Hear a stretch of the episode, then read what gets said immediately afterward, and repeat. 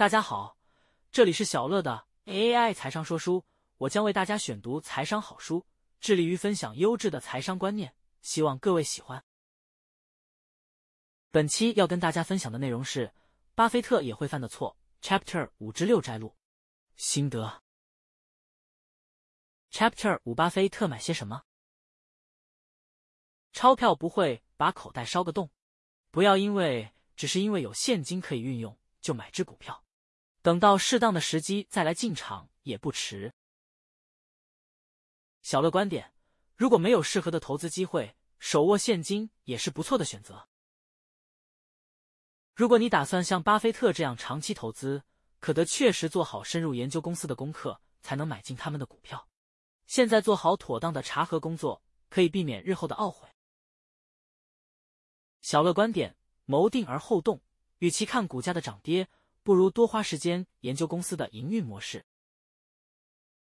长期投资者应该特别注重管理品质，确保高层主管也握有公司大量股权。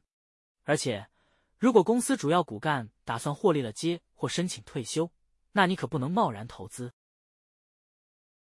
小乐观点：除了了解一家公司的经营模式，重视公司领导人及经营团队的品质也相当重要。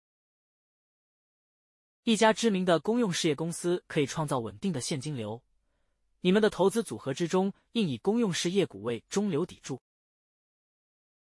小乐观点：其实只要能持续创造稳定现金流的公司，都应值得观察研究。如果你觉得投资组合中某档股票不再合适，千万不要迟疑出脱。其实，相对大众的迷思，即使是巴菲特也会买卖股票。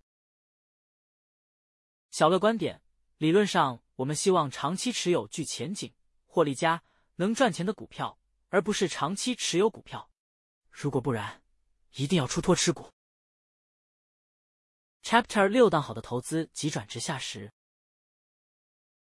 如果你们是长期投资，可别只是因为最近投资之后立刻大涨就开香槟庆祝。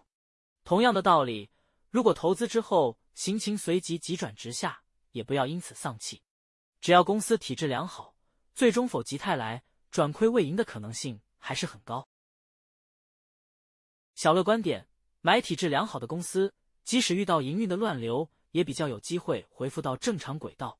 至于股价因非理性因素下跌，反而是进场买股的好时机。当你们持股的公司陷入难关时，如果某个或是更多比较积极的股东愿意接掌管理的重责大任，并致力改革的话，你们的投资也比较可能有收获。小乐观点：很少有人可以像巴菲特一样愿意介入经营，这一点台湾比较不适用。收购案可能牵涉极高的风险，如果你持股的公司习惯以股票作为收购案的融资，而不是支付现金，那你可得当心。小乐观点：基本上这种公司就不应该持有，持有的话。那就快快出清吧，除非公司比竞争对手具有明显的优势，像是市场进入障碍难以克服，或是和合作伙伴的综效无法轻易效仿，否则最好避免资本密集的事业。小乐观点：在台湾资本密集的公司，如记忆体、面板、太阳能，目前都状况不佳，除非像台积电这样有竞争优势，否则投资人还是避开为好。单单因为高成长的公司股票下挫，未必就是买进时机。小乐观点：投资人一定要去探究高成长公司股票下挫的背后原因。如果是因为成长趋缓，或是竞争优势大幅下滑，就不应该进场买股。以上就是本期跟大家分享的内容，感谢您的聆听。如果你喜欢我们的频道，请记得追踪我们并留下五星好评。